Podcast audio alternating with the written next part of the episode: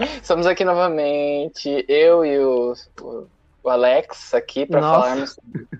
Eu e essa pessoa, esse alienígena aqui, para falarmos sobre uma franquia, né? Eu acho que já, já virou hábito de falar franquia aqui, mas é uma franquia, né? Uma franquia de filmes. Franquia era algo que acontecia muito antigamente, né? Ah, ainda acontece bastante. Teve Maze Runner, tem, tem várias. Mas assim. isso faz uns 3, 4 anos. É, que é porque a franquia diz que o filme tá indo bem, né? Porque quanto mais filmes a saga tem, melhor ela tá indo no cinema, né? Melhor, mais dinheiro ela tá arrecadando, mas enfim. Às vezes, às vezes, o filme não precisava ser uma franquia. Por exemplo, Velozes e Furiosos não precisava de um milhão de filmes. Eu acho que só dois filmes, tipo Velozes e Furiosos em Tóquio. Aquele, para mim, aquilo é o, entendeu? Acabava ali, pronto. Me vejo obrigado a concordar com palestrinha. Mas não, o pessoal fica enrolando. É porque eles querem fazer no mundo inteiro, entendeu? Ah, nossa, mas é cada. Enfim, a gente fala sobre Velozes e Furiosos em outro EP. Mas aqui vamos falar sobre Underworld. O quê? Como? É, tá bom. Assim, a tradução é submundo, é, mas. Por que submundo, né? Porque tem um várias criaturas místicas, míticas, sei lá, vampiros, lobisomens, imortais. Eu acho que é submundo por conta desse misticismo e também porque muitas pessoas mundanas, digamos assim, não sabem que existem coisas que por exemplo, vampiros, lobisomens. Também tem a ver com a guerra, né? Que tem uma guerra travada entre Lycans, que são lobisomens, contra vampiros e os humanos não sabem o que está acontecendo. Então é meio que um negócio coberto. Tá ali por baixo dos panos. Eu acho que tem mais a ver com esse negócio de guerra que os humanos não presenciam muito. Depois eles sabem, mas enfim, isso é papo para outro próximo filme. Ah, acho que a gente pode começar explicando do que, do que, que se trata, né? Quem é a protagonista? Vou falar um pouco dela? Bom, é, a protagonista é a Selene, que é interpretada uhum. pela Kate Beckinsale, eu acho que é assim que se pronuncia o nome dela. E uma curiosidade sobre essa atriz é que ela já fez outros filmes de vampiros, que nem Van Helsing. Ela era a personagem Ana. Não, mas ela é. Eu olhava para ela e eu pensava, caramba, eu já vi essa mulher de algum lugar. Não. Aí depois sério? quando eu vi esse filme, não, ela é a Ana do Van Helsing, assim? do filme Van Helsing. É, no Van Helsing ela é uma caçadora também, eu não lembro. Sim, ela é uma caçadora. O filme Underworld, ele se trata de conflitos, né? Conflitos, assim, causados entre vampiros e Lycans. É, já é uma guerra que acontece há muito tempo, né? É, aí entra a nossa protagonista, né? Que é uma caçadora vampira. No caso, ela já tem um lado, então ela mata os lobisomens porque eles mataram a família dela. É que ela acredita, né? E é o que foi contado para ela porque ela não estava presente. E é muito poderosa, muito habilidosa, treinada, né? Uhum, acho que a gente está fazendo uma, uma lista de protagonistas femininas empoderadas dos, das franquias aí, porque a gente só falou de mulher foda até agora, né? Uma coisa também muito legal que eu gostei é a tradução do nome, né? Porque é muito melhor do que a tradução em inglês, muito melhor do que a palavra em inglês, você não acha? Eu prefiro Submundo do que Anjos da Noite. Por que Anjos? É que eles faz... não têm nada angelical. Mas é que faz muito sentido ser Anjos da Noite. Nada. Porque eles são criaturas é, sobrenaturais, míticas.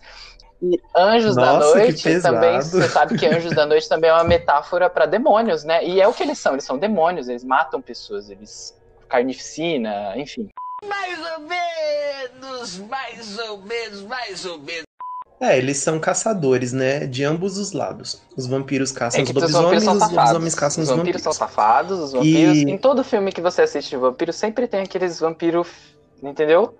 Aqueles vampiros que fica na putaria. Sempre tem, enfim. Mas ela... você já reparou que em todos os filmes de vampiros, eles são sempre bem sucedidos. Eles têm um coven eles têm muito dinheiro, né? eles têm uma posição hum. na sociedade. É, e os lobisomens são sempre os, uhum. os cachorros que esses, não conseguem se controlar, né? É, isso é e contado, é o que acontece inclusive no, no, terceiro filme, que é a história de uma vampira que se apaixona por um lobisomem. É, ele se aprofunda mais nessa questão de vampiros é, domesticarem e vampiros escravizarem os lobisomens mas a gente vai chegar lá. A nossa protagonista, ela é, ela tem séculos de treinamento, ela é uma caçadora de lobisomens. Só que ela tem uma coisa ah, em deixa eu, deixa eu só com o líder. Ela é o que eles chamam dentro da, dentro da história de Death Leaders, Dealers, Death Dealers, que são é, caçadores, né? É, mercenários da morte. E ela foi treinada especificamente para caçar lobisomens, é isso que ela faz. Então ela mata os lobisomens através dos séculos. Mesmo que tenham muito poucos, ela continua matando. E ela acaba se envolvendo em muita confusão com eles. Na sessão da tarde. Só que ela é pura encrenca e vai transformar a noite do cara numa grande confusão. A, a Selene, que é a nossa protagonista, ela se parece muito com a filha desse vampiro, né? Que é o vampiro chefe, digamos assim. Ele é o mais antigo de todos. E ele cuida dela como se fosse filha dele. Ela é uma caçadora, uma mercenária, ela caça lobisomens. E um dia ela descobre que os lobisomens estão interessados num médico chamado Michael. É, Michael. E ela quer descobrir o porquê. Depois de toda essa reviravolta, o Michael Ai. acaba virando um lobisomem. E ele é um híbrido, né? Ele é metade vampiro e metade lobisomem. Uhum. Isso acaba acontecendo depois. E no meio de tudo isso, ela descobre que esse vampiro muito antigo teve é, tem algo a ver com a morte da família dela. Ela descobre que ele matou eles uhum. e ela quer vingança por conta disso. Eu era um soldado de elite do exército dos vampiros. Uma negociante da morte. E eu era boa nisso. Mas eu fui traída. Victor, nosso líder, o vampiro mais poderoso, não era o salvador que ele me fez crer que era. De repente, aliados se tornaram inimigos. Os vampiros anciões que eu protegia me queriam morta. E aí, eu achei Michael Corvin. Nem vampiro, nem Lycan. Michael se tornou um híbrido. Fizemos retaliações. Matamos os anciões. Mas aí, tudo mudou. Eu fui capturada sem saber que estava carregando a filha do Michael. Eve, nossa filha, a primeira híbrida de sangue puro, cujo sangue poderia dar fim à guerra, passou a ser procurada tanto por vampiros quanto por Lycans. Minha única saída foi escondê-la do mundo. E de mim mesma. Assim, nem eu poderia levá-los a ela ela é uma protagonista, no caso, que busca muito entendimento pessoal. Ah, ela é esse tipo eu de não protagonista. Julgo, não eu julgo ela, eu ia querer também, mas eu não acho. Eu não acho que ela quer justiça. Não julgo. Eu acho, eu acho que ela quer vingança. Faria você mesmo. não acha? Eu acho que sim, ela tá muito atrás de vingança.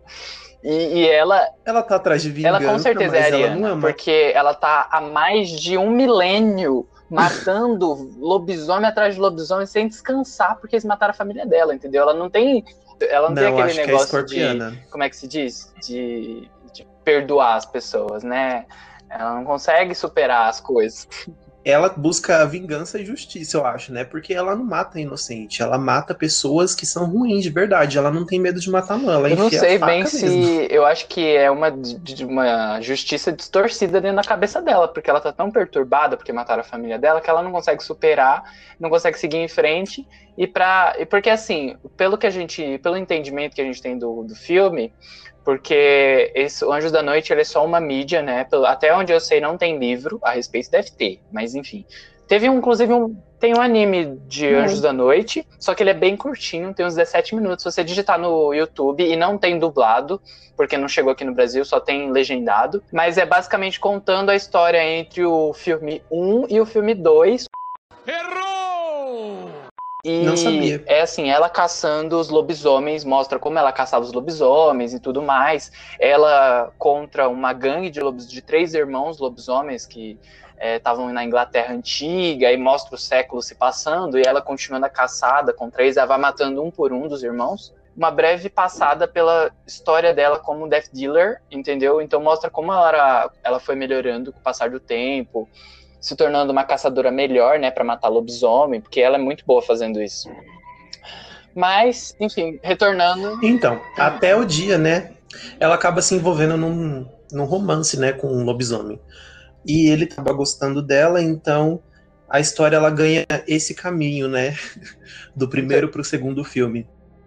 Nossa, que roteiro fraco conta mais a história da Celine, né? Como ela se torna uma vingadora, né? Entre aspas, pelos pais dela, né? Ela tá tentando descobrir a verdade. Foi ela mesma que causou o maior problema dela, porque assim, nessa coisa de vingança, ela matou os líderes, né? Então, todo mundo se revoltou contra ela e foi isso que desencadeou os outros filmes. E ela descobre novas formas, novos jeitos, que nem os Lycans, eles se aperfeiçoam, eles com a tecnologia, né? Misturando sangue de vampiro com sangue de lobisomem, porque eles descobrem que uma coisa dessas é forte e como eles querem ser supremos, eles querem, ficarem, querem ficar mais fortes, eles acabam fazendo essas coisas. Não, pera. E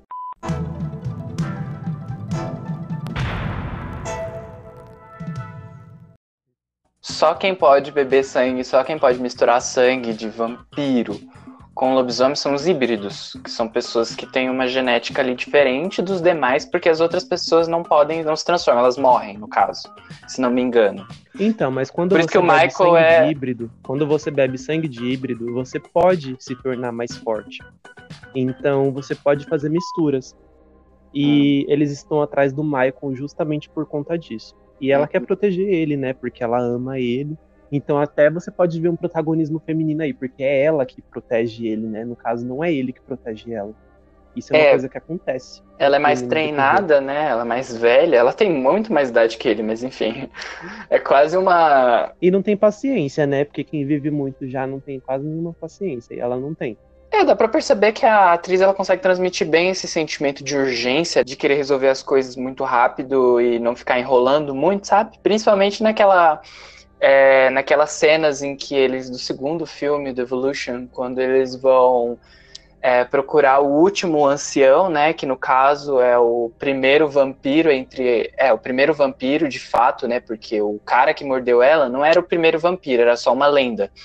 O primeiro vampiro era. Eu esqueci o nome dele. Marcos. O Marcos. Ela Não. vai acordar o Marcos, apertar o Marcos pra contar o que aconteceu. Por que, que ela matou o ancião lá. Só que aí ele não tá preocupado com o outro ancião, ele só quer libertar o irmão dele, porque eles são gêmeos, que foi o primeiro Lycan da história. Então. É uma história bem confusa. Na verdade, pra você entender, você tem que fazer um glossário, tem que fazer um, entendeu? Um sketch Pra você entender as raças, o que, que um tá conversando com o outro. É uma coisa um pouquinho complicada pra um enredo muito, entendeu? Às vezes fraco, uma coisa Pra um filme de ação e terror, ele é mediano, né? Ele não é aquela coisa incrível, revolucionária, cinematograficamente.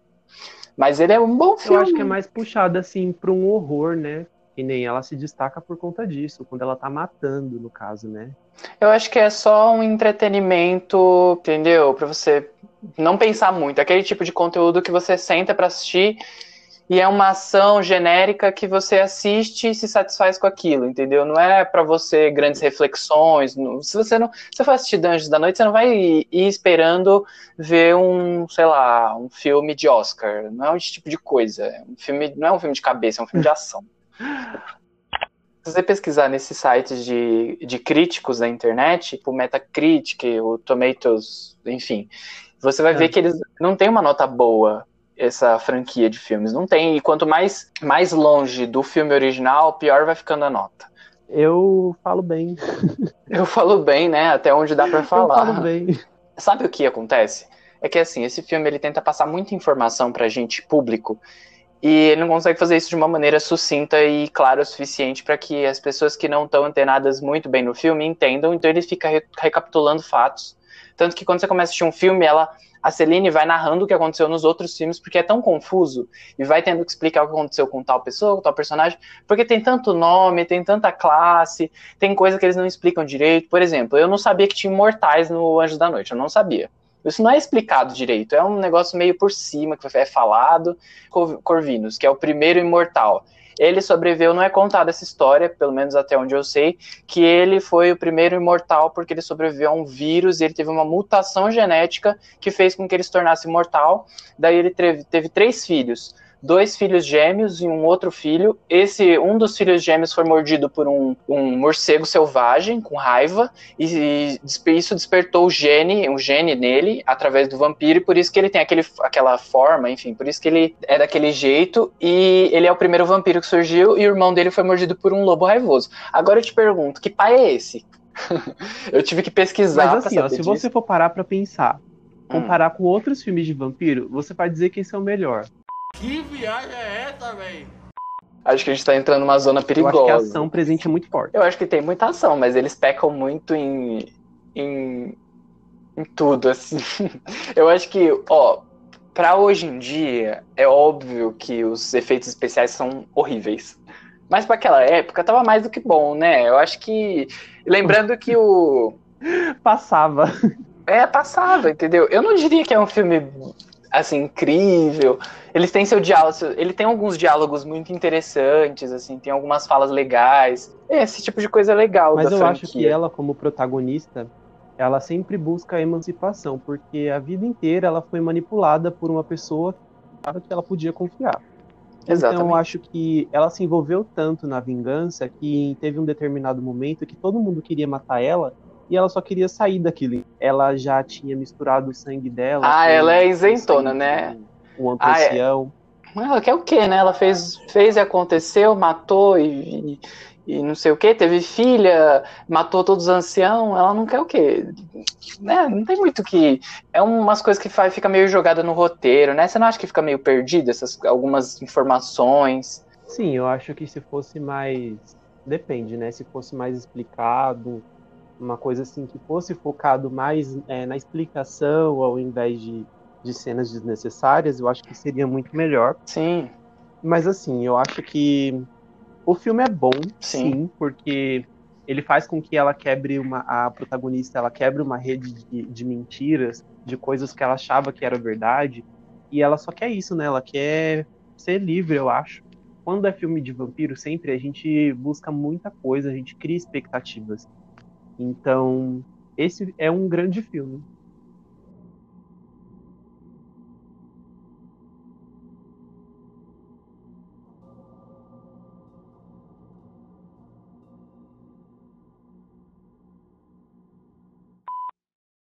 pode encerrar com é, abraço a tijolada. Como é que é? o, o, o, quadro abraço ou tijolada. Abraço a tijolada, tijolada na POC, enfim. É, e aí? Então. Abraço a tijolada. Eu vou, eu vou abraçar porque fez parte da minha infância. Meu Deus, por que, que você. Tudo, tudo fez parte da sua infância. Eu falo sempre. Essa não, é a primeira. Vi, essa, é, lá, eu... essa sempre é a sua primeira frase. Fez parte da minha. Eu é gosto mesmo, porque fez ser, parte vai da ser. minha infância. Vai ser sim. Fez parte da minha infância. É, porque as lutas são muito boas. Se vocês quiserem assistir, vocês vão notar isso porque tá bem nítido. E eu acho que ela tem muita personalidade. Eu gosto disso. Então, a franquia tem uma. Não tá com nenhuma pedra. Não tá com nenhuma pedra, olha só. Não. Então, eu co concordo com o Ender no seguinte de que eles têm boas performances de artes marciais, né? De luta, de. Eu acho que desses. De é... improvisar também, né? Eu não sei se eles improvisaram, mas enfim, não parece muito que eles improvisaram. não tem muito que improvisar ali. Mas eu gosto dessas cenas de ação, de luta, bem genéricas. Assim, se você quiser sentar no sofá e assistir um filme genérico de ação, você vai gostar bastante. Se você quiser pensar e refletir, você não vai conseguir. mas enfim, é muito bom assim nesse sentido. Então eu abraço também. Acho que é isso. Como vocês puderam ver, a gente é muito difícil, né, para para aceitar um filme de qualidade, não sei. Uhum. Como vocês vi... como vocês viram, o Alex faz parte da infância oh, do Alex, Deus. muita coisa, muita coisa bizarra, eu né? Eu tenho porque... conteúdo. Eu tenho conteúdo. Porque uh, tipo, Anjos da Noite pra, pra criança é fogo, né? Quem sua mãe não tava perto quando você assistia essas coisas, né? Tchau, gente. Vejo vocês no próximo episódio. É, a gente vai ter um. No próximo podcast a gente vai falar sobre alguma coisa que eu não lembro. Mas vai ser Sim. muito legal. Tem coisas muito legais vindo aí. Vem aí. É, vem aí alguma críticas. coisa. Altas coisas. Muitas coisas que vem aí, entendeu? Tchau, gente.